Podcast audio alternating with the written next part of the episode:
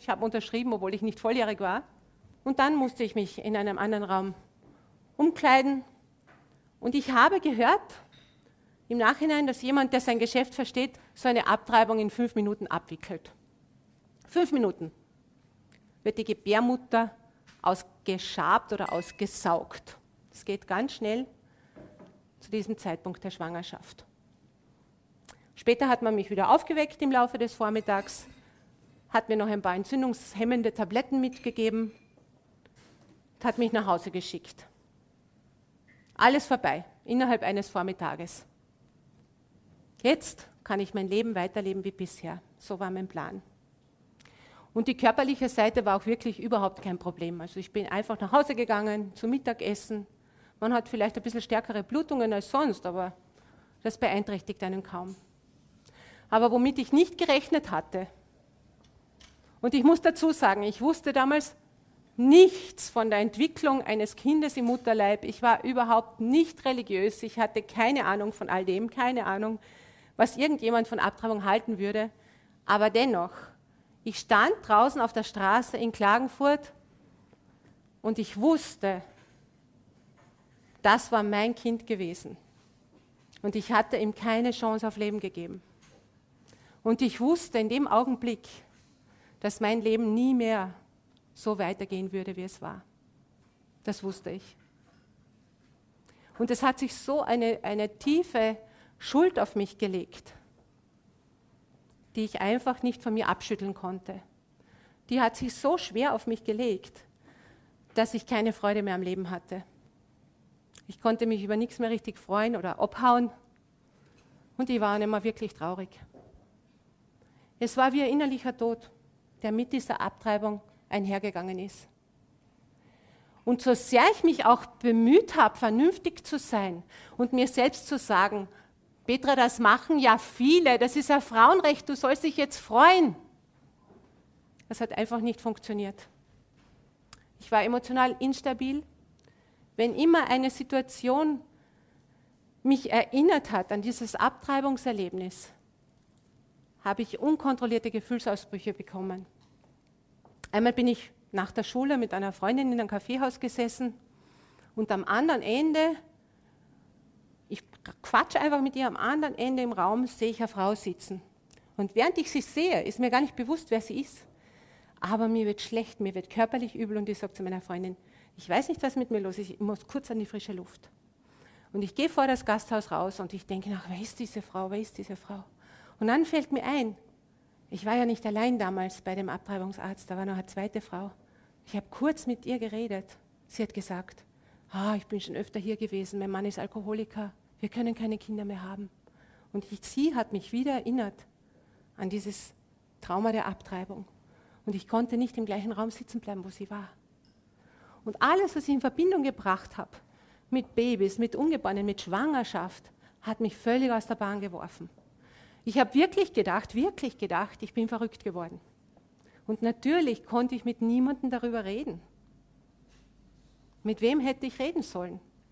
Ich hatte so eine Angst, dass mich jemand verurteilen würde, weil verurteilt habe ich mich selber genug. Und so saß ich wieder in der Schule, hatte abgetrieben und niemand von meinen Freundinnen hat irgendwas bemerkt. Damals habe ich mir gedacht, es ist gut, echte Freunde zu haben, vor denen man keine Masken tragen muss. Das hätte mir wirklich geholfen irgendjemand, zu dem ich hätte sagen können, wow, mir geht es so schlecht, kann mir jemand helfen? Und gleichzeitig wusste ich, wenn irgendjemand zu mir kommen würde und sagen würde, na, das war ja nicht so schlimm, du hast ja gute Gründe gehabt, das zu tun. Ich wusste, es hätte mir nicht geholfen. Es hätte diese Schuld nicht von mir weggenommen. So habe ich versucht, einfach weiterzuleben. Ich habe dann die Matura gemacht mit Auszeichnung, weil ich so viel gelernt habe, um einfach nicht mehr daran denken zu müssen, was passiert ist. Und dann habe ich begonnen zu studieren in Graz. Vier Fächer gleichzeitig, damit ich lernen muss, damit ich meine Gedanken beschäftigen muss, damit ich nicht daran denken muss, dass ich abgetrieben hatte. Aber dann, in der Nacht, wenn es Zeit gewesen wäre zum Schlafen, dann sind meine Gedanken nicht zur Ruhe gekommen. Und ich habe wirklich, ich weiß, das klingt verrückt, aber ich habe wirklich mir vorgestellt, wie groß wäre mein Kind jetzt? Wie wird es wohl ausschauen? Wäre es ein Bub oder wäre es ein Mädchen? Ich hätte es ja wohl irgendwie geschafft, habe ich mir gedacht. Aber das Schlimme nach einer Abtreibung ist, du kannst es einfach nicht mehr gut machen. Es ist unwiderruflich. Wenn ich was anderes Schlechtes mache im Leben, wenn ich jemanden irgendwas stiel oder was wegnehme, kann ich versuchen, das wieder gut zu machen und das zurückgeben, vielleicht doppelt oder dreifach. Aber nach einer Abtreibung ist es vorbei. Du kannst es nicht mehr gut machen. Und wenn du es noch so sehr bereust. Und ich habe für mich gedacht, das war's jetzt, das war dein Leben. Lebst halt irgendwie weiter, irgendwie. Niemand hat was gemerkt. Meine Mutter, meine Geschwister waren recht stolz auf mich, weil ich so viel, so brav studiert habe. Die wussten ja nicht, was wirklich in mir vorgeht. Aber dann hatte ich eine Freundin, die war gläubig. Und die ist immer wieder zu mir gekommen und hat mir von Jesus Christus erzählt. Und ich habe gesagt, bitte verschwind mit dem Märchen. Ich will davon nichts hören. Das ist nichts für mich. Ich bin aufgeklärt, ich bin gebildet. Das mit Gott, das Geschichtel, bitte lass mich in Ruhe damit. Aber sie hat mich nicht in Ruhe gelassen. Sie hat mir immer wieder erzählt, Verstehst du? Jesus ist am Kreuz gestorben für uns. Ja, das braucht er nicht, so habe ich geredet. Einmal habe ich sie sogar rausgeschmissen. Du geh jetzt. Jetzt will nichts mehr hören. Aber ich erinnere mich noch, dass ich eine Nacht, als ich wieder nicht schlafen konnte, auf mein Bett gelegen bin und nur gedacht, nicht gesagt habe, aber gedacht habe. Gott, wenn es dich wirklich gibt, so wie die Karin, meine Freundin, sagt, dann vergib mir bitte habe so weitergelebt und die Karin hat weiter mir erzählt von Gott und hat mich zum Gottesdienst eingeladen. Ich habe gesagt, na, ich komme nicht mit, ich komme nicht mit, ich will nichts davon hören. Aber eines Tages zu Weihnachten haben wir gedacht, na ja, zu Weihnachten geht man in die Kirchen, geh halt mit, wenn sie unbedingt will. Und wir gingen damals in Klagenfurt in einen Gottesdienst, in einen freikirchlichen Gottesdienst. Ich gehöre zu den Freikirchen in Österreich. Und da saß so eine kleine Gruppe von gläubigen Menschen zusammen und wer von euch die Freikirchen kennt, der weiß, da gibt es so einen lauten, lebendigen Lobpreis. Ich habe das damals als junge Studentin sehr kritisch betrachtet. Und vorne stand der Pastor, der hat gepredigt. Ich habe kein Wort verstanden, weil ich keine religiöse Vorbildung hatte. Er hat irgendwas von König David gesprochen und ich habe gedacht, wo regiert denn der? Dabei ist das eine Person aus der Bibel, das wusste ich damals nicht. Ihr wisst es natürlich alle. Und jetzt kommt das Unglaubliche. Aber wenn Gott auf den Plan tritt, dann wird es immer gewissermaßen übernatürlich. Und wer da herinnen ist und Christ ist und gläubig ist, der glaubt auch an das Übernatürliche. Wer an Gott glaubt, glaubt an das Übernatürliche, glaubt an Auferstehung, glaubt an Jungfrauengeburt. Ich habe das alles nicht geglaubt, aber mir ist etwas Übernatürliches passiert. Ich saß also da als junge Studentin, sehr kritisch, der Pastor predigt, seine gut vorbereitete Predigt und hört plötzlich mittendrin auf zu predigen. Und schaut in die Runde und ich kann euch nicht erklären, warum, aber ich wusste in diesem Augenblick, jetzt wird Gott mit mir reden. Und er sagt, ich muss diese Predigt kurz unterbrechen, denn ich habe einen ganz starken Eindruck, dass hier in dieser Runde eine Frau sitzt, die abgetrieben hat. Und sie hat zu Gott gesagt, wenn es dich gibt, dann vergib mir bitte. Und Gott will ihr sagen, dass er ihr vergibt und dass er ihr Kinder schenken möchte. Das ist wirklich so geschehen. Ordne es ein, wie du willst. So, ich sitze da drinnen, beginne haltlos zu weinen. Meine Freundin sitzt mit offenem Mund neben mir. Die hat natürlich von nichts gewusst. Die Vorgeschichte ist ja auch die, dass ich mir selber gesagt habe, ich werde nie mehr wieder Kinder haben. Ich habe mich sozusagen selber bestraft damit, mit diesem Gedanken. Ich werde nie mehr Kinder haben. Und dann spricht Gott mit mir. Du wirst Kinder haben. Ich vergebe dir. Und meine Freundin hat mich dann aus diesem Raum hinausgeführt, weil ich nicht aufhören konnte zu weinen, in den Nebenraum und ich weiß nicht, wie lange ich den ganzen Schmerz aus mir herausgeheult habe. Aber an diesem Tag, war ich frei von der ganzen Schuld und von der ganzen Depression. Ich, ich habe mich gefühlt, als würde ich nach Hause fliegen. Diese ganze Schwere war von mir weg. Mir war vergeben. Ich habe zum ersten Mal wirklich verstanden, worum es im Christentum geht. Zunächst habe ich ganz normal weitergelebt. Aber dann habe ich mir schon gedacht, hm, es gibt also einen Gott im Himmel, der deine Gedanken kennt, sogar, und der für dich da ist und der dir helfen will. Und das hat mich nicht mehr losgelassen. Bis zum heutigen Tag nicht mehr. Und ich habe natürlich auch darüber nachdenken müssen, was mache ich jetzt mit meiner Geschichte? Warum ist mir das zugestoßen? Vielleicht gibt es ja einen höheren Plan. Und ich habe begonnen, über meine Abtreibungserfahrung zu sprechen. In Schulen zunächst, dann in Kirchen, dann auf anderen Veranstaltungen. Und immer und immer wieder sind Frauen und auch Männer zu mir gekommen, mir zu sagen, mir ist es genauso gegangen. Es tut so gut, jemanden zu hören, der sagt, ich habe gelitten, weil ich habe auch so sehr gelitten. Gibt es denn Hilfe? Und dann habe ich auch begonnen, Frauen zu beraten bei ungewollten Schwangerschaften und auch nach Abtreibungen. Und im Laufe der Jahre, muss ich sagen, habe ich immer mehr gedacht, es muss doch irgendwas getan werden. Wir können nicht, nicht länger darüber schweigen. Ab und zu hört man eine Frau, die aufsteht und sagt, ich habe auch abgetrieben, ist alles kein Problem. Aber die, die leiden, die schweigen. Und das wollen wir verändern. Darum ist auch die Parlamentarische Bürgerinitiative Verändern entstanden. Und ich hoffe, dass einige von euch diese Initiative, diese Kampagne auch schon kennen. Ganz konkret sind unsere Forderungen und die kommen aus meiner Beratungstätigkeit, dass die Frau zunächst einmal alles an Informationen kriegen soll, was sie braucht, wenn sie ungewollt schwanger ist. Welche Möglichkeiten hat sie denn außer einer Abtreibung? Es muss doch auch noch andere Möglichkeiten geben. Und da, da, hilft es nicht, wenn der Arzt dir nur sagt, wie die Abtreibung ablaufen will. Da stellen sich ja ganz andere Fragen. Wie kann denn mein Leben mit einem Kind weitergehen? Wo finde ich Hilfe? Wo finde ich Unterstützung, finanzielle, psychosoziale Unterstützung? Das heißt, wir wollen erreichen, dass die Frauen wirklich Informationen bekommen, gute Information, ausgewogene Information, weil nur dann kann sie wirklich eine Entscheidung treffen, mit der sie langfristig auch leben kann. Dass es nicht so schnell, schnell geht. Und das nächste ist die Bedenkzeit, die ist auch wichtig. Ich habe gerade vor zwei Wochen wieder gehört von zwei Frauen, die hier in Linz waren, in der Günmet, Linz, und sie waren in der fünften Woche schwanger, unabhängig, schwanger, unabhängig voneinander. Sie wollten eine Untersuchung, eine Beratung. Sie sind dorthin gekommen und haben von dem Arzt ganz schnell, es muss schnell gehen, die Abtreibungspille bekommen inklusive einem Glas Wasser, um sie gleich vor Ort zu schlucken, inklusive einer Rechnung über 600 Euro.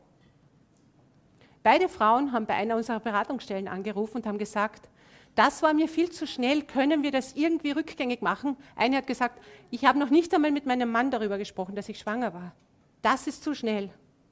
Das sollte sich ändern. Leute, es gibt in Österreich normalerweise vor jeder Operation eine Bedenkzeit. Man muss doch nachdenken, Will ich das wirklich? Und wenn wir es schaffen, dass wir möglichst den Druck von den Frauen nehmen, was immer dieser Druck ist, ob der Druck vom Partner kommt, von der Familie, von der Ausbildung, von dem Beruf, dass wir schauen, dass sie möglichst ohne Druck eine gute Entscheidung nach einer Bedenkzeit von mindestens drei Tagen treffen kann, dann haben wir schon viel gewonnen. Das wollen wir verändern. Das nenne ich Fairness. Denn was jetzt passiert, das ist einfach nicht fair. Ja, das geht viel zu schnell, viel zu viel Druck und dann diese unwiederbringliche Entscheidung.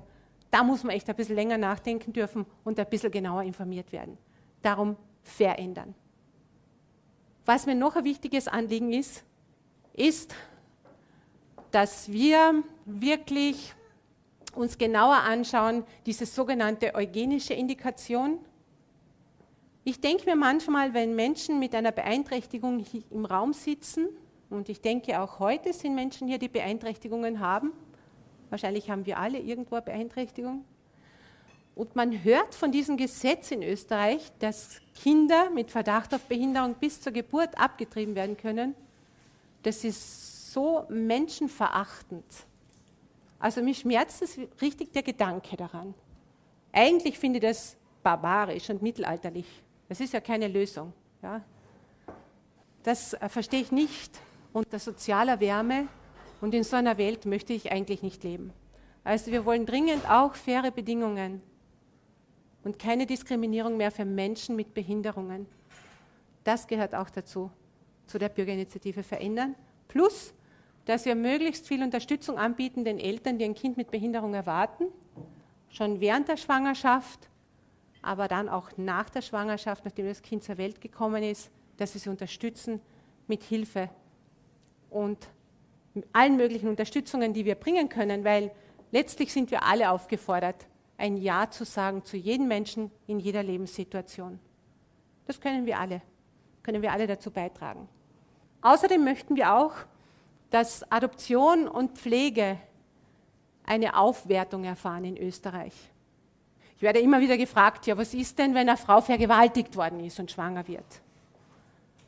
Zunächst einmal will ich sagen, dass das ganz, ganz selten passiert. Es ist ganz interessant, da gibt es einige Studien darüber, dass der Körper fast wie eine Schutzfunktion hat in so einer Situation, sozusagen kaum eine Schwangerschaft zulässt. Manchmal passiert das. Frau wird nach einer Vergewaltigung schwanger. Vergewaltigung ist ziemlich das Schlimmste, was einer Frau passieren kann.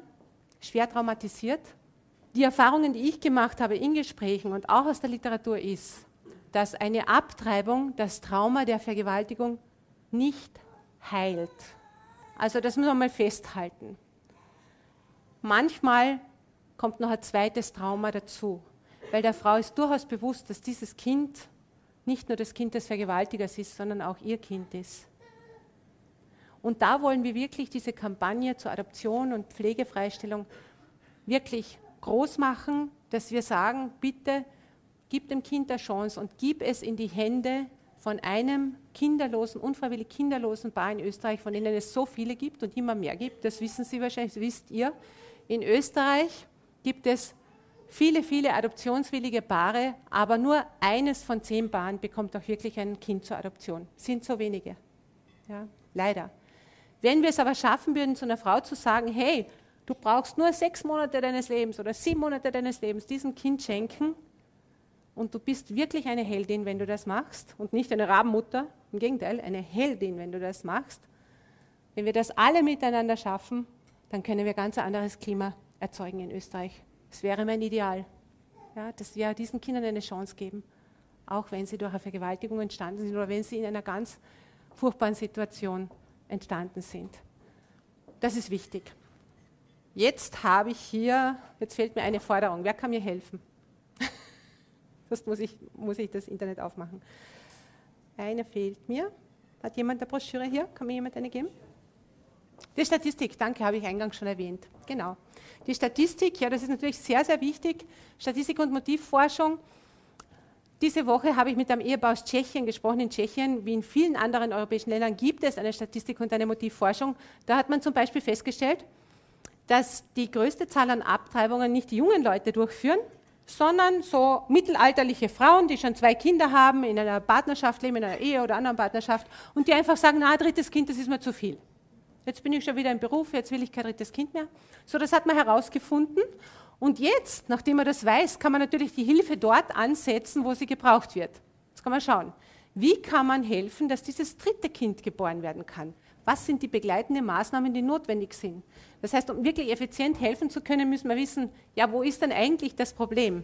Wo, woher kommt denn der Druck eigentlich? Was sind denn die Lebenssituationen der Frauen, die abtreiben?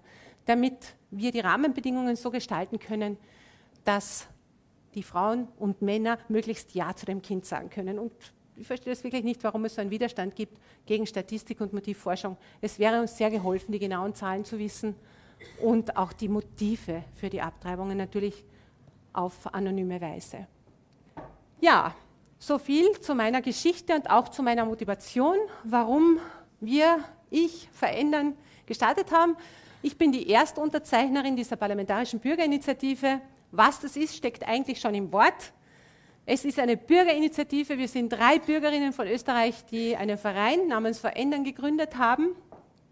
Und es ist eine Initiative von Bürgern, für Bürger, für euch alle. Jeder österreichische Staatsbürger ab 16 Jahren kann das unterschreiben und soll das bitte auch unterschreiben. Ich werde dann Ende November mit einem riesen Sack oder Back voll Unterschriften im Parlament aufkreuzen und das dem Bundespräsidenten übergeben und ihn bitten, das weiter zu behandeln. Und wir wollen damit wirklich zum Ausdruck bringen, dass wir Veränderung in Österreich haben wollen. Wir wollen ein warmes soziales Klima und eine Abtreibung ist niemals eine friedvolle Lösung. Also das habe ich im Laufe der Jahre echt gemerkt. Viele, viele Frauen bereuen es im Nachhinein, ihr Kind abgetrimmt zu haben. Ich habe noch keine getroffen, die im Nachhinein gesagt hat, hätte nur das Kind nicht gekriegt. Ja? Also wenn sie es dann irgendwie geschafft hat und wir Frauen sind echt stark, wir schaffen so einiges, dann haben wir, dann sind sie meistens sehr, sehr froh, dass sie es geschafft haben, das Kind zu kriegen. Aber viele bereuen die Abtreibung. Das heißt, lassen, lasst uns gemeinsam Rahmenbedingungen schaffen, dass mehr Frauen und mehr Männer in Österreich Ja sagen können dazu und unterstützt bitte Verändern. Verändern, es gibt eine Homepage, ihr könnt den Blog lesen, es gibt uns natürlich auf Facebook. Ich bitte euch, das zu liken, zu teilen, großen Wind zu machen. Es gibt sehr viele Leute, die inzwischen schon verändern, unterstützen, auch Prominente, die Miss Earth zum Beispiel. Habt ihr gewusst, dass es eine Miss Earth gibt? Und dass die Österreicherin ist? Ihr müsst unbedingt auf Verändern reinschauen auf der Facebook oder auf Instagram, dann seht ihr sie. Aber natürlich auch von kirchlicher Seite gibt es viel Unterstützung und schon von politischer Seite auch. Und wir hoffen wirklich, dass wir ein großes Gewicht aufbringen. Also bitte nehmt die Unterschriftenlisten auch unbedingt mit in die Schule, mit in die Arbeit, mit in die Familie. Lasst sie unterschreiben und schickt sie an unser Verändern-Büro nach Wien. Und ich danke euch herzlich für eure Hilfe und für eure Aufmerksamkeit. Dankeschön.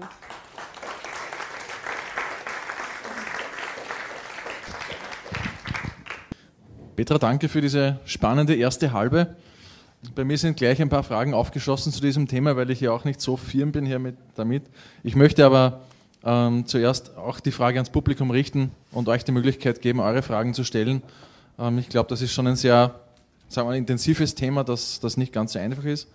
Ähm, bitte einfach um ein Zeichen mit der Hand und ich gebe euch dann das Mikro, dann könnt ihr die Frage stellen und Peter wird euch dann darauf antworten.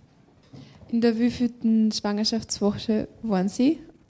Ich weiß es nicht, weil ich mich ganz bewusst nicht damit auseinandergesetzt habe damals. Also ich habe ja so getan, als wäre nichts, bin lange nicht zum Arzt gegangen. Ich habe keine Ahnung. Ich wollte es einfach weghaben. Ich habe mich nie identifiziert mit dem Kind in mir wirklich. Also es, ich denke, es war im dritten Monat irgendwann. Nächster. Sonst frage ich zwischendurch. Petra, warum hilft Statistik? Statistik ist immer nett zu lesen, aber hilft das wirklich? Was, was verändert das wirklich? Ja, eben, ich glaube, dass es wichtig ist für uns einmal wirklich echte Zahlen zu haben. Wenn wir echte Zahlen haben, wenn ich jetzt sage, es sind schätzungsweise 35.000 im Jahr, dann sagen sie, naja, von politischer Seite eine Schätzung. Damit kann man nichts anfangen, damit kann man nicht arbeiten. Wenn wir klare Zahlen haben, dann können wir wirklich damit arbeiten, vor allem auch Motive, um effizient dort, dort zu helfen, wo die Hilfe auch wirklich gebraucht wird. Also nicht so ins Blaue zu schießen, sondern dort Unterstützung zu geben, wo sie gebraucht wird. Weil heute treibt ja niemand mehr ab, weil das Kind vielleicht verhungern würde oder weil man sozial ausgegrenzt werden würde, weil man unehelich schwanger ist. Das war vielleicht vor 50, 60 Jahren so, aber heute ist es doch nicht mehr so. So, wir wollen wirklich wissen, warum, damit wir alle miteinander daran arbeiten können, dass Frauen und Männer möglichst Ja sagen können. Das mit dem dritten Kind schon sehr spannend gefunden, weil man kriegt immer so den Eindruck, ja, das betrifft eh nur die Vergewaltigungsopfer und denen muss man irgendwie helfen. Gell? Und das ist aber. Nein. Wenn, du, wenn das so ist, wie du das sagst, das dritte Kind, das finde ich persönlich sehr spannend, ja, das ist ja recht interessant. Also der Hauptteil der Abtreibungen äh, wird innerhalb der Fristenregelung durchgeführt, also innerhalb der ersten drei Monate. Und dann gibt es noch einen Teil von Spätabtreibungen aufgrund der Diagnose Behinderung. Und die Kinder mit Down-Syndrom, die werden auch schon in den ersten drei Monaten mit einer Art Rasterfahndung aussortiert. Die kann man sehr leicht feststellen. Darum gibt es ja immer wieder immer weniger Kinder dieser besonderen Art in Österreich. Ich habe schon viele Gründe gehört, quasi, dass sozusagen, ich kann dem Kind das ja nicht andauern, dass ich das ja dann weggegeben habe, wann ich es zur Adoption freigebe. Weil das sucht ja dann immer nach der Mutter. Ist das irgendwie, also haben Sie da Erfahrungen gesammelt, auch mit solchen Ausdrücken, dass das gesagt worden ist? Oder Oder was sagt man dann dagegen quasi? Weil ich bin der Meinung, dass also Adoption das Beste ist, weil, wie gesagt, es kriegt einer von zehn, wo ich, also ein Kind und jeder wünscht sich die Kinder, also Familien einfach Kinder und also natürlich sucht man nach Ursprungseltern. Ich finde das sehr interessant zu sagen, das kann ich dem Kind ja nicht antun. Aber Abtreibung kann dem Kind schon antun. Es ist sehr, sehr schwierig. Also ich will jetzt nichts schönreden. Wenn man ungewollt schwanger wird, ist das sehr, sehr, sehr, sehr, sehr, sehr schwierig. Sehr, sehr schwierig. Und ein Kind wegzugeben ist auch sehr, sehr, sehr schwierig. Das Kind kann manchmal wirklich Probleme mit der Identität haben. Ich kenne adoptierte Kinder, denen es sehr, sehr gut geht, die in sehr guten Familien aufwachsen. Wahrscheinlich kennt sie auch einige. Interessant finde ich das Argument auch in Zeiten wie diesen, wo Kinder durch künstliche Befruchtung entstehen, in Österreich auch durch Samen, Spenden. Da glaube ich, dass das Identitätsproblem noch einmal größer sein kann. Also für mich ist das gar kein, gar kein Argument. Und man kann auch nicht voraussehen, welche Probleme dieses Kind eines Tages haben wird. Ja? Man sagt euch immer, ja, so ein behinderten Kind, das kann ich ja nicht, das kann ich ihm ja nicht antun, das am Leben zu lassen. Das würde tot unglücklich sein. Wer weiß das? Es gibt ganz gesunde Leute, die dort unglücklich sind und es gibt Menschen mit Beeinträchtigung, die ganz glücklich sind. Also das weiß ich ja vorher nicht. Ich glaube, man kann also bei dieser Frage auch mh, mm, sagen, ist es so, dass die M Mutter oder die Eltern eben sagen können, ob das Kind es, ob sie kontaktiert werden wollen dann vom Kind oder nicht? Oder ich glaube, vielleicht ist, würde es helfen, das, das ja, zu wissen. Genau, das gibt, es gibt verschiedene Methoden der Adoption. Die Eltern können oder die Mutter kann das Kind in Österreich anonym zur Geburt bringen und braucht gar nichts da lassen von sich. Sie hat aber auch die Option, etwas dazulassen. Bei einer Freundin von mir in Kärnten, die gerade ein Kind zur Adoption bekommen hat, hat die Mutter einen Brief und ein Geschenk für das Kind hinterlassen, hat dem Kind sogar einen Namen gegeben. Und manchmal ist es auch möglich, den Kontakt später herzustellen, wenn die biologische Mutter das will. Es gibt ganz verschiedene Möglichkeiten. Also in Österreich kann man auch anonym Kinder zur Geburt bringen. Vor kurzem habe ich sogar von einem anonymen Kaiserschnitt gehört, von einer Frau, die aus Kroatien hierher gekommen ist, das Kind dann da gelassen hat. Also da gibt es ganz verschiedene Möglichkeiten. Schwieriger ist wahrscheinlich, oder? Jetzt auch sozial, weil es sieht ja dann jeder, dass man schwanger war und dann kommen sicher blöde Fragen. Jetzt Gut. warst du schwanger, wo ist denn jetzt das Kind? Nicht? Da sind wir alle gefordert, oder? Ich glaube, das ist so nicht leicht. Das ist sehr schwer. Ja, aber wir sind trotzdem alle gefordert in so einer Situation, wenn eine Frau zu uns sagt, ich bin schwanger, aber dieses Kind gebe ich weg, dass wir sagen, boah, du bist ja eine Heldin, dass du das machst. Das ist großartig. Und ich glaube, das können wir schaffen, ja? wenn wir wirklich den Wert sehen von dem Opfer, das diese Frau bringt. Ja, und nicht verurteilen, das ist sowieso sehr, sehr wichtig. Das möchte ich uns bitten in jeder Situation. Auch wenn Ihr Vater seine Frau abgetrieben hat, bitte nicht verurteilen helfende Hand ausstrecken. Das ist das, was wir brauchen. Ich habe auch eine Frage, und zwar das, was man ich überdenkt bei dem Ganzen. Ist das nicht eher ein Arztproblem, weil eigentlich sollte der Arzt heilen? Also ich denke mal, ein Arzt sollte irgendwie versuchen, dass dem, dem was er jetzt da als Patienten hat, hilft damit. Aber der muss ja das merken, dass der eigentlich nicht hilft.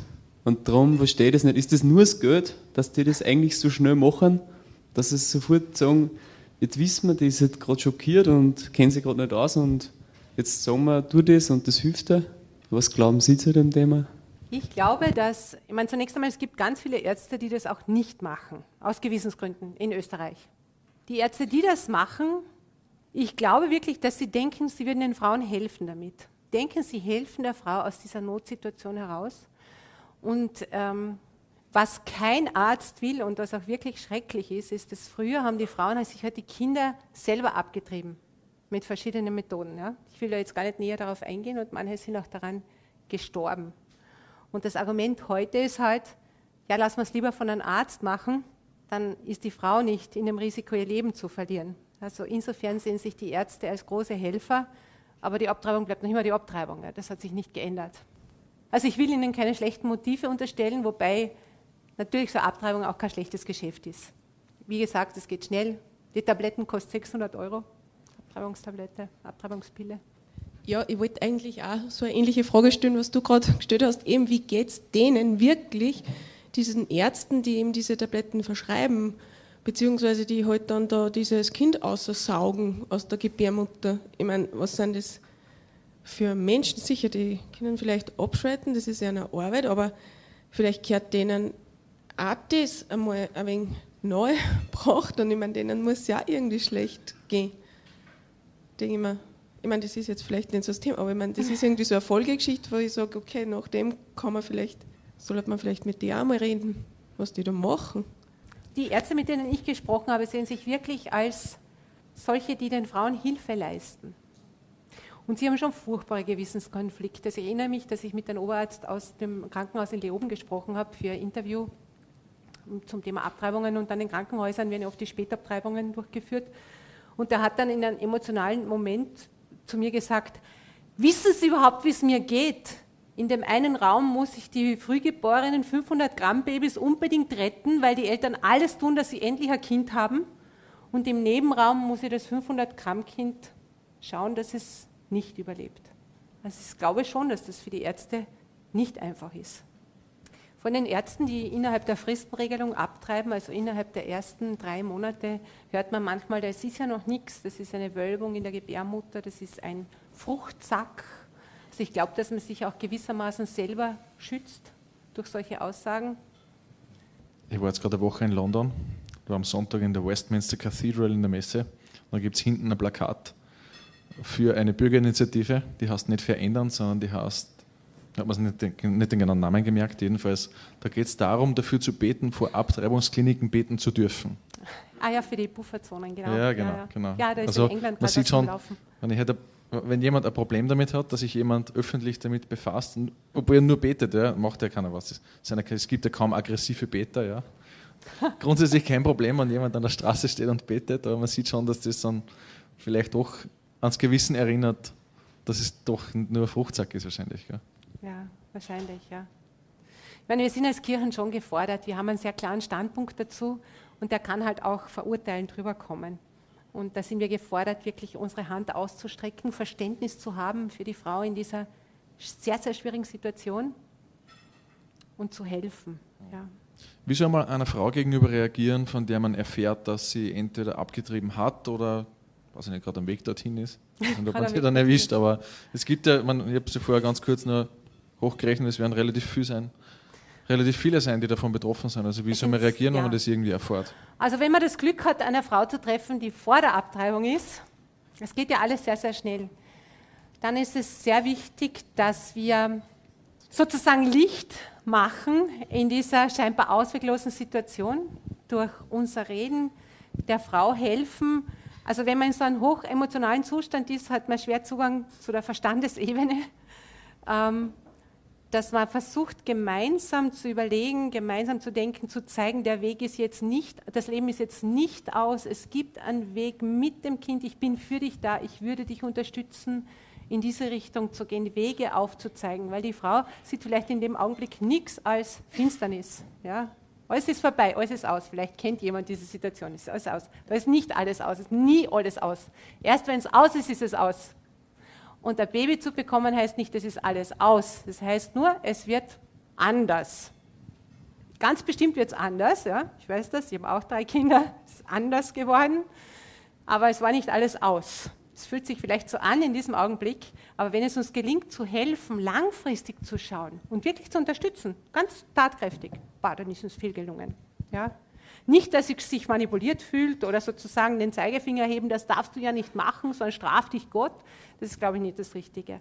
Und gerade auch wenn sie abgetrieben hat und sich öffnet, ist es auch sehr wichtig, dass man in erster Linie mal zuhört. Für die meisten Frauen oder für viele ist es ganz schwierig, auch mal darüber zu reden. Und das ist so wichtig, dass alleine schon echt heilsam. Auch wenn du jetzt empfindest, na, ich weiß ja gar nicht, was ich sagen soll, ist wurscht. Einfach nur zuhören und Verständnis zeigen im ersten Augenblick, das ist ganz wichtig. Wir haben jetzt viel von den Frauen geredet, aber wie geht es eigentlich die Männer, weil die sind ja auch betroffen. Männer, wie geht es euch?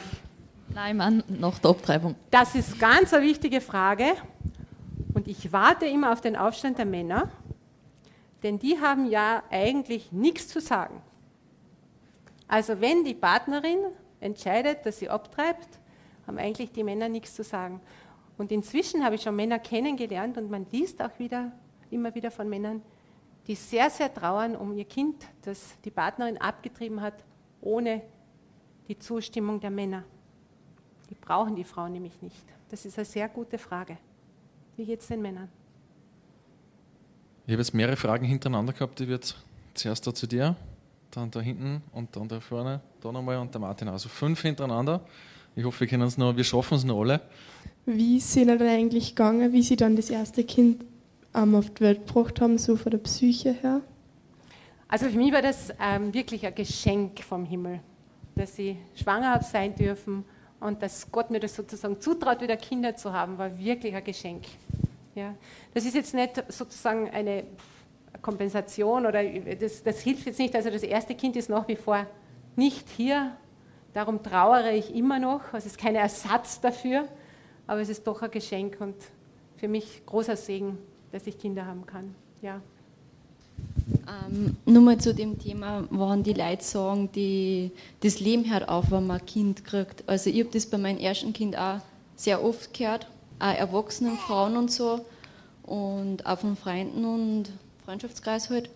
Ich verstehe noch nicht, warum die Menschen sowas sagen dann. Also ich habe bei meinem ersten Kind überlegt, dass ich es abtreiben lasse, habe es aber dann nicht da. Für mich ist es halt immer noch nicht nachvollziehbar, dass man sagt, das Leben hört auf. Das ah. kann ich mir einfach nicht vorstellen. Also ich möchte dich wirklich bitten, deine Geschichte für Verändern niederzuschreiben.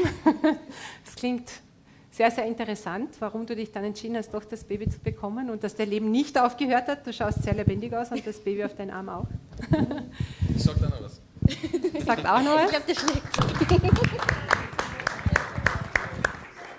Also das meine ich auch damit, dass, ähm, dass wir so ein Klima schaffen sollen. Es ist so komisch, ja, wir reden, wenn eine Frau schwanger ist, sagen wir das Problem.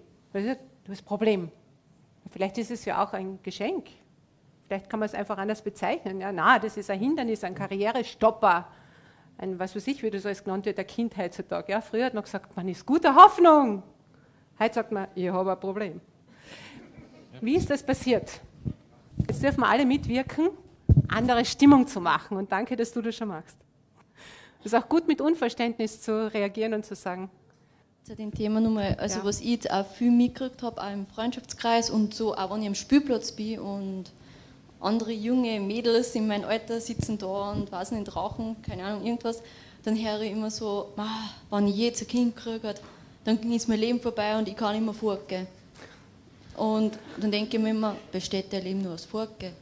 Und das habe ich auch von guten Freunden von mir gehört am Anfang, Martin geht sicher das Furke und du kannst immer Furke und ich denke mir, besteht dein Leben nur aus Furke, Saufen und oh Gott, ich kann es ja auch noch, ich muss mir es nur anders einteilen und das ist ja noch viel schöner, als wie wenn ich am nächsten Tag mit einem Kader aufwache.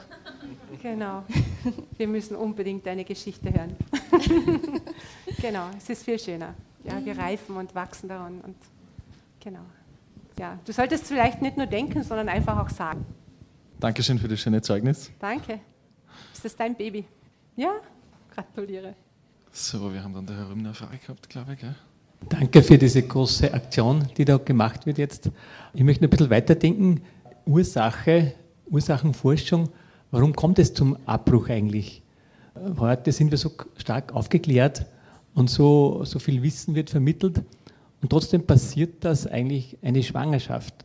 Und ich muss die abbrechen, weil vielleicht hier auch in der, die Ursache dazu führt, dass hier die Schwangerschaften schnell passieren und diese, diese Stufenleiter der Zärtlichkeit nicht gelebt wird, die dazwischen ist. Vielleicht können Sie dazu auch noch einige ja, Themen ganz richtig. Ich denke das auch. Ja. Also wie wir gerade vorhin gehört haben, ist es so ein bisschen so eine Fun-Gesellschaft. Wir wollen unseren Spaß. Sex ist Spaß. Konsequenzen sind öd, wollen wir nicht, brauchen wir nicht. Ich merke es auch als Schulbetreiberin, wir, wir räumen immer die Konsequenzen aus dem Weg von unseren Kindern. Dabei hat das Leben aber Konsequenzen. Und es tut mir leid, manchmal zu sehen, wie die jungen Leute auch ihre Sexualität leben, völlig abgekoppelt von Beziehung oder auch abgekoppelt von Liebe. Natürlich, wenn dann ein Kind entsteht, dann hat das keinen Platz weil die Beziehung zum Partner nicht da ist, weil kein Raum gemacht wurde. Aber wenn ich in Schulen gehe, sage ich immer, dann lachen die Schüler immer über mich, wenn ich sage, du, wenn du mit jemandem schlafst, dann kannst du schwanger werden. Das ist das große Geheimnis. Wenn du mit jemandem schlafst, kannst du schwanger werden. Erstens einmal, auch wenn man verhütet hat, kann das passieren. Und zweitens hat Sexualität auch etwas sehr Spontanes. Also man soll sich gut überlegen, wie man seine Sexualität auslebt. Auch unter anderem, weil das was ganz Kostbares ist und nicht so ein Wegwerfprodukt, wie es heute sozusagen präsentiert wird. Das tut mir sehr leid, weil das ist es nicht. Das ist ganz was Wunderbares, ein wunderbares Geschenk. Und wenn man das innerhalb einer gesunden Partnerschaft macht, kann ja mal ein Kind auch passieren, dann ist es keine Katastrophe.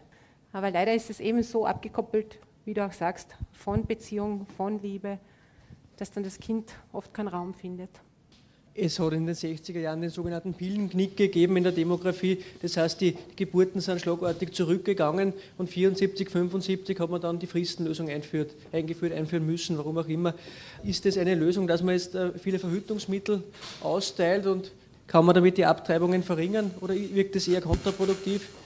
Wie gesagt, wir haben keine genauen Zahlen. Wir gehen davon aus, dass die Abtreibungszahlen explodiert sind nach Einführung dieser Fristenregelung ab den 75er Jahren. Wir sind heute so aufgeklärt wie noch nie. Wir wissen über Verhütungsmittel Bescheid. Wir wissen eigentlich alles, oder? Und wenn wir es nicht wissen, dann googeln wir es. Und es hat sich nicht geändert. Das ist wirklich interessant. Es hat sich nicht geändert.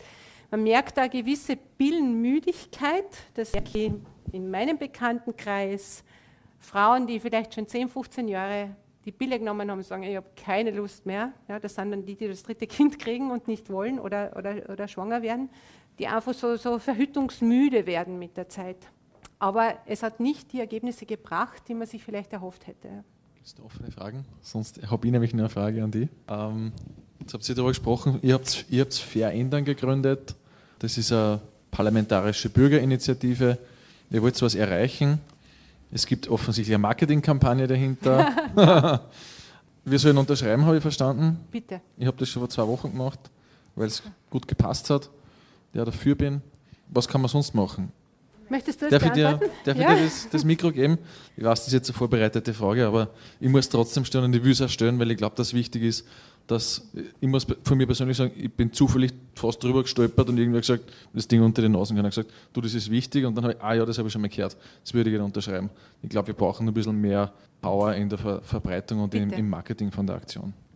Ja, also wie schon gesagt worden ist, ich bin Gabi Huber, ich bin für Vereine Oberösterreich zuständig, bin da in zwei Vierteln besonders, mit dem zweiten sind wir für ganz Oberösterreich zuständig, dass wir das Ganze auch unter die Pforn bringen weil wir gesagt haben, also ich bin Katholikin, also besonders bei den katholischen Pfarren, wir haben 4000 katholische Pfarren und unser Ziel war, wir das Minimumziel von verändern, waren so circa 100.000 Unterschriften. Und wenn es gegangen, dass man jede einzelne Pfarr in Österreich 100 Unterschriften sammeln würden, rein theoretisch, da waren wir voll schnell über 400.000. Ja, so war das die Theorie, aber in der Praxis schaut es leider ein bisschen anders aus. Und deswegen, ja, einfach für euch vielleicht, falls ihr einen Priester kennt, falls ihr einen guten Pfarrer habt, falls ihr in der Pfarr aktiv seid, einfach auf mich zukommen. Dann kriegt ihr Mappen, mit dem könnt ihr dann zum Priester gehen. Da steht alles drinnen, da steht drinnen, dass wir zum Beispiel von Bischöfen unterstützt werden. Bischof Scheuer hat ein Unterstützungsvideo gegeben. Der Kardinal hat was dazu gesagt, dass er hinter Verändern steht. Und einfach dann schauen, dass man vielleicht den Priester dazu animiert, dass er vielleicht am Sonntag und am Samstag für Verändern predigt, dass er mal die Leute zum Lebensschutz aufklärt und danach einfach die Leute nach dem Kirchengeh sozusagen abfangen und gleich zum Unterschreiben bitten und die Unterschriften dann nach Wien senden. Das war halt so auch so eine Sache, wer sich das vorstellen kann, in seiner Pfarre das zu machen, war ich sehr, sehr dankbar dafür, weil wir eben nur so wie Pfarren offen haben, die was wir nicht erreicht haben. Und es war voll stark, falls da ein paar leider auf mich zugekommen. Und das ist alles, alle Vereine, alles, ja, was sich denkt, boah, das war voll super, falls irgendwelche größeren Veranstaltungen sind und ihr denkt euch, boah, wir, hätten gern, wenn der was darüber redet, kann ich einmal vielleicht irgendwo hinkommen zu irgendeiner Veranstaltung, mache ich alles gern, solange es jetzt zeitlich ausgeht. Ja, ansonsten einfach, ich habe die Listen eigentlich fast immer dabei und jeden, was ich da triff, sage ich, du, kennst du schon verändern? und es ist wirklich was, wo man denkt, boah, so eine Unterschrift, die kann so viel bewirken. Und jede einzelne Unterschrift ist wirklich wichtig und das sage ich nicht nur so, das ist auch so. Und deswegen war es jetzt voll super. Und enden tut das Ganze noch ganz kurz mit dem Marsch fürs Leben in Wien, der ist am 24. November, ist der offizielle Ende. Und da darf ich auch ganz herzlich einladen, dass vielleicht, da gibt es ein Busse von Oberösterreich, die was dort hinfahren. Falls euch dafür interessiert, da geht es darum, dass wir in Massen dann durch Wien gängen und einfach aufzeigen, hey, das Thema ist uns nicht egal, gehört was da. Ich sage vielleicht ganz kurz noch dazu, das ist so wichtig, wie du das erwähnt hast. Fußballverein oder mit wem auch immer, es ist das Gespräch so wichtig. Freunde von mir in Lienz gehen jedes Wochenende auf die Straßen und sammeln Unterschriften einfach von den Passanten und kommen ins Gespräch über dieses Thema. Und das ist wichtig, wenn wir wirklich einen Gesinnungswandel wollen, dass Menschen über das Nachdenken beginnen. Meine Freundin hat jemanden unterschreiben lassen und der hat gesagt, ja, aber das mit den behinderten Kindern, nein, das unterschreibe ich jetzt nicht. Und dann hat sie gesagt, aha, ich habe selbst ein Kind mit Behinderung. Und dann hat er sich umgedreht und ist gegangen und er hat sicher nachgedacht. Und das ist super. Das heißt, wenn wir, so wie du das machst, einfach sagen, bitte reden wir mal drüber. Schaut euch das einmal an. Es ist wert, darüber nachzudenken. Wenn die breite Masse beginnt, darüber nachzudenken, haben wir gute Unterstützung. Also was machen wir uns? Wir melden uns bei dir? Ja, auf jeden Fall. Heute per E-Mail auf der Webseite. Gibt es eine Möglichkeit? Genau. Man kann auf verändern.at einfach dann, falls man dann wahrsingt oder man, man kennt irgendwen oder man kennt die Veranstaltung, einfach anschreiben wird sofort darauf reagiert. Wir haben eigentlich ein paar super Mitarbeiter, die was dafür zuständig sind. Also für die also, Initiative, die was Unterschriftenliste, Messestand, Vortrag. Super. Super, Dankeschön. Sind noch Fragen offen geblieben heute Abend oder haben wir alles beantwortet? Ich wollte fragen, haben Sie denn heute keine Listen hier? Wir könnten so viele unterschreiben. Gute Frage. Die Unterschriftenlisten liegen beim Ausgang. Beim Nachhausegehen zumindest, also man kann eine mitnehmen, glaube ich. Wenn man mehr Unterschriften sammeln möchte, man kann einfach nur unterschreiben und gehen, das geht auch. Äh, besser ist eine mitnehmen und dann eine ganze oder zwei ganze zurücksenden. Danke für den Einwand. Ja, das ist eine Liste selber voll machen und zwei weitere Personen suchen, die das Gleiche tun. genau. Da haben wir eine offene Frage, bitteschön. Wie finanziert Sie das, so generell allein schon der Druck von den Zetteln? Bitte um Spenden. wir sind von Spenden abhängig wir brauchen dringend Spenden, gerade eben für dieses Material, damit wir das überall verbreiten können. Sonst ja. gibt es für deine Kinder keine Taschen, kein Taschengeld mehr, oder? also, ich persönlich werde nicht bezahlt dafür. Also, bin ehrenamtlich unterwegs, weil das mein Herzensprojekt ist, aber natürlich braucht man Geld für die Drucksorten und so weiter. Dankeschön, Petra. Wir kommen zum Schluss. Pater Thomas, magst du noch ein Stammball machen? Ist schwierig heute, gell? Wir können beten, ja? Willst du das? Darf ich das Mikro dafür geben, bitte? Also ich muss ja sagen, ich bin auch von meinem Elternhaus sehr stark mit dieser ganzen Sache äh, aufgewachsen. Meine Eltern haben sich schon seit äh, langer Zeit setzen sich mit dem ganzen Thema ähm, auseinander und sehr ein für das Leben in Südtirol. Und das ist, ähm, äh, ja, hat mich halt immer schon sehr begleitet. Und es trifft mir eigentlich immer wieder, dass wir als Menschheit und als Gesellschaft nicht fähig sein, gerade die Schwächsten so zu beschützen. Wir alle möglichen Dinge sind uns wichtig und jetzt ist gerade wieder, ja, was nicht, großes Thema, ob man die Sommerzeit behalten soll oder die Winterzeit behalten soll. Und man denkt, also gibt es wirklich nichts Wichtigeres in der ganzen äh, Welt zu umdenken oder, oder ob man ORF-Gebühren zahlen soll oder nicht. Ich meine, okay, ist vielleicht ein bisschen ein anderes Thema. Also wenn wir nicht imstande sein, die eben die Schwächsten in der Gesellschaft zu schützen, ähm, dann, dann haben wir eigentlich ein großes Problem. Und mir fällt da immer, weil ich halt auch viel Taufen habe in der Pfarre, und ich, ich verschlage da gerne den Psalm 139 vor. Und ich möchte vielleicht mit dem Gebet eben dann abschließen, aber dieser Psalm, der inspiriert mich halt immer wieder, weil er spricht von jedem von uns jeden Einzelnen, für den äh, man die Psalmen seit 3000 irgendwas Jahr alt. Äh, und das ist einfach Wahnsinn, was dort schon ausgesagt wird und wofür dann auch Jesus sein Leben gegeben hat, für jeden Einzelnen. Für den Chormeister von David, ein Psalm. Herr, du hast mich erforscht. Psalm 139. Du kennst mich. Ob ich sitze oder stehe, du kennst es. Du durchschaust meine Gedanken von fern ob ich gehe oder ruhe, du hast es gemessen. Du bist vertraut mit all meinen Wegen.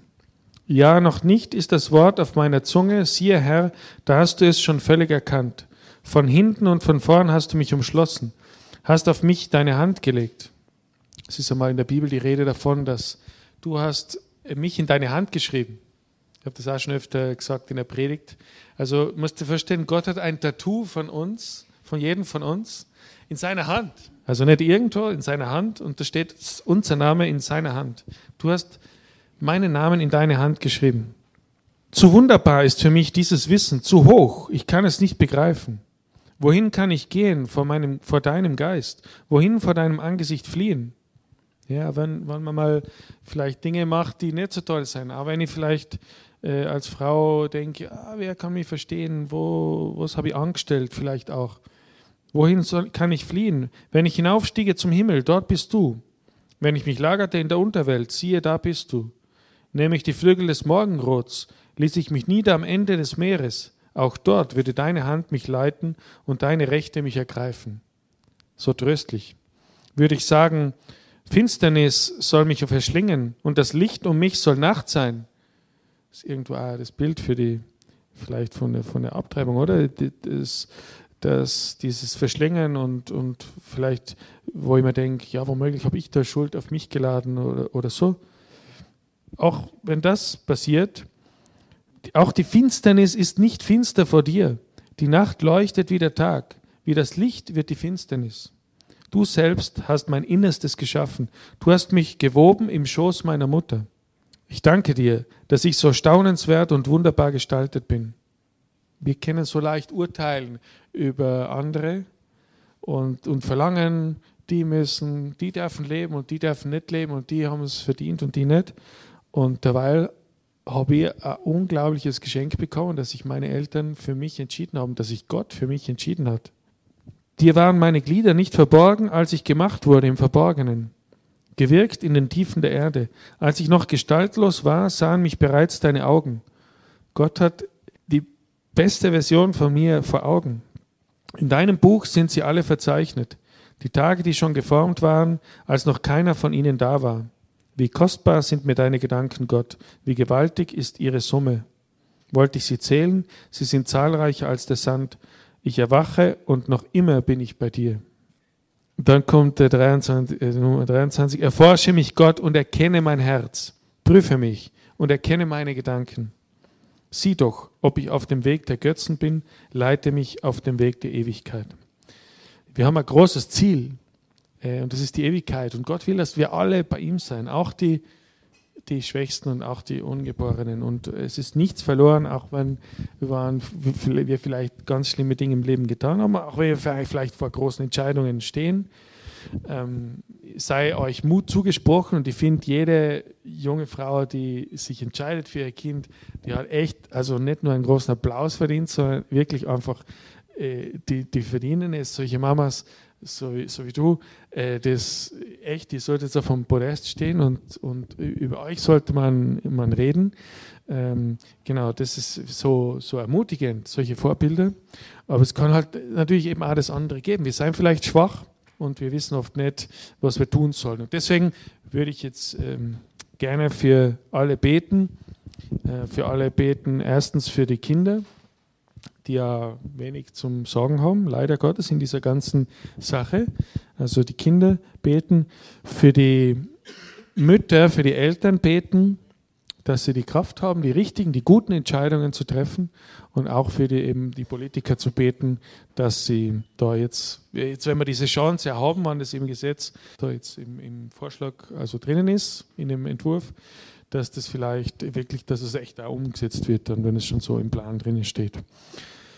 Okay, im Namen des Vaters und des Sohnes und des Heiligen Geistes. Amen. Herr, wir danken dir für das Leben, dass du uns diese Möglichkeit gegeben hast, einfach da zu sein, zu leben, dass du uns erschaffen hast, dass du uns gedacht hast, schon vor alle Zeiten und dass du uns die Chance gegeben hast, in dieser Welt auch was zu bewirken, einen Akzent zu setzen. Du warst zugleich, dass wir oft schwach sind und nicht die Kraft haben. Wir bitten dich, dass du uns da stärkst, begleitest, ermutigst, dass auch die Schuld von uns nimmst. Du hast es schon getan in, in deinem Sohn, in Jesus Christus. Mach uns das bewusst, erinnere uns daran, dass du, dass deine Liebe unglaublich ist und unendlich ist. Und ich möchte einfach ganz besonders bitten für diese unschuldigen Kinder, die sind, sind so viele Engel bei dir und so eine ganze Schar bei dir. Ich bin ganz sicher, wir haben jetzt gerade die Schutzengel gehabt vorgestern oder gestern war der Schutzengeltag und äh, Jesus, du hast es auch gesagt, dass die, ihre, die Engel der Kinder also dein Angesicht sehen und diese, ja, wir beten einfach für alle, die vielleicht vor der, vor der Aussicht stehen, womöglich nicht auf dieser Welt leben zu dürfen. Und wir bitten auch um die Fürbitte, um alle, die, die schon bei dir sind, aber wenn es so tragisch ist. Wir beten für die Mütter, dass sie Hilfe bekommen, dass sie Möglichkeiten haben, also Zeit und auch finanziell und die häuslichen Dinge, die materiellen Dinge haben, einfach da frei zu entscheiden. Und Herr, erleuchte auch die, die Politiker. Es ist nicht so einfach, gerade heute in der heutigen Zeit, zu dir, zu Gott zu stehen, zu den moralischen Grundsätzen zu stehen, gerade zu stehen. Ähm, es ist so einfach oder so, es wird uns so ja, leicht gemacht, auch uns selber zu verkaufen, unsere Seele. Herr, gib du Kraft, Leitung, Heiligen Geist unserem Land, dass sich wirklich was verändert. Danke, Herr. Komm du, Heiliger Geist. Vielleicht beten wir Vater unser und dann Ehre seinem Vater.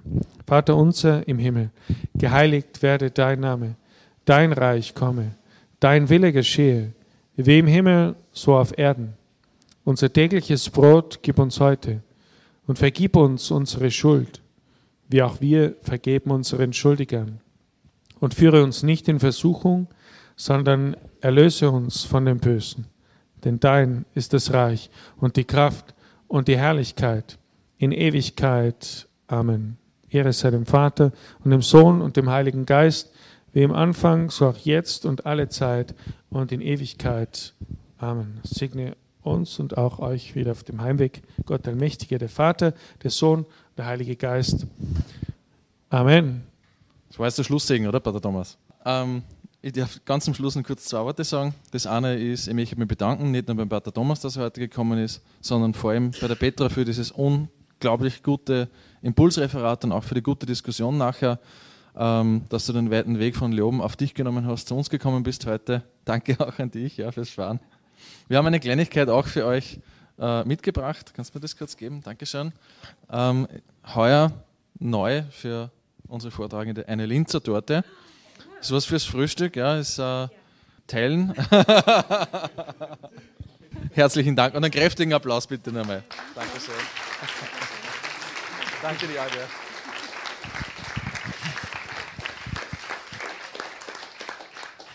Ja, das nächste Mal Theologie vom Fass ist schon in drei Wochen, 24. Oktober. Das Thema ist von der Sucht zur Freiheit. Meiner Meinung nach auch ein extrem interessantes Thema, auch ein schwieriges Thema, etwas, womit ich auch nicht aus eigener Erfahrung reden könnte. Sucht ist was, was viele Menschen betrifft. Es wird ja, soviel ich weiß, jemand äh, reden, der auch konkret aus einer Drogensucht zurück ins Leben geliebt wurde und wieder in die Freiheit gefunden hat und von der Sucht weggekommen ist. Sehr bemerkenswert. Ein Vortrag von der Gemeinschaft Cenacolo. Manche kennen die gibt es im Burgenland eine Gemeinschaft und ist in Italien gegründet worden. Wirklich starkes Zeugnis. Alle, die schon mal im Medjugorje waren, kennen das große äh, Musical, das die jedes Jahr veranstalten dort. Tolle Sache, muss man sich unbedingt anhören. Wie gesagt, 24. Oktober. Wenn es euch heute Abend gefallen hat, bitte kommt wieder. Nehmt das nächste Mal jemanden mit. Ein paar Sitzplätze haben wir noch fürs nächste Mal. Ich glaube, wir freuen uns, wenn nächstes Mal wieder äh, mindestens so viele Leute kommen wie heute Abend. Dann gibt es eine Werbeanschaltung für Alpha. Wann machen wir den nächsten Alpha-Kurs? Pater Thomas hat er schon begonnen. Ja, wir haben schon begonnen wieder. Ihr habt die Flyer am Tisch. Äh, immer, Achtung, also es steht eh drauf, Donnerstag, okay, immer Donnerstag. Also morgen können Sie einfach mal vorbeischauen. Wir sind meistens im Stüberl oder sonst wo, äh, wo ein bisschen eine diskreten ähm, äh, Ecke haben. Äh, ihr könnt was essen, was trinken und danach ist es ein bisschen eine kleinere Geschichte als wie jetzt Theologie vom Fass. Aber es geht um die Glaubensthemen und Fragen, die ihr habt. Und das ist immer, immer ganz, ganz spannend. Schaut mal vorbei. Und was ich auch sagen wollte, äh, wir laden, äh, ich hoffe, das hat mit der Aufnahme jetzt geklappt und so. Und ihr wisst, es sind auch sonst viele Aufnahmen von viele Vorträge von Theologie von Fass auf der Homepage. Das ist auf Facebook. Hey, äh, es war halt cool, es sind halt so viele junge Leute da. Ihr seid, habt alle Instagram und Facebook und was wie die Geschichten alle hassen. Ja, leitet, äh, schaut euch die Sachen an, hört euch an, teilt es weiter und das, da kann man auch echt tolle, tolles Publikum erreichen, das man halt sonst nicht so kennt, das äh, nicht mehr so wirklich. Aber ihr Jungen könnt es machen, das auch weiter zu teilen. Dankeschön, Pater Thomas. Ja, dann darf ich mich bei euch noch ganz herzlich fürs Kommen bedanken heute Abend, dass ihr da wart. Ich sage herzlichen Dank, wünsche euch noch ein gutes Nachhausekommen. Bis zum nächsten Mal.